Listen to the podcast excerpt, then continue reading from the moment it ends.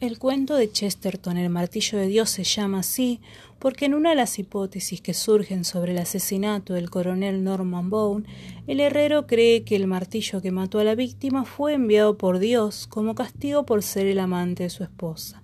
Es por esto que dice yo creo que aquel que ronda invisiblemente todas las casas quiso defender la honra mía e hizo perecer al corruptor frente a mi puerta.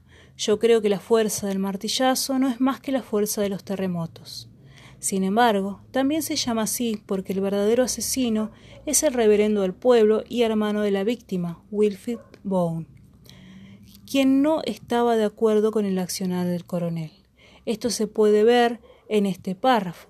Algo estalló entonces dentro de su alma y obedeciendo a un impulso súbito de procedencia indefinible, dejó usted caer el rayo de Dios.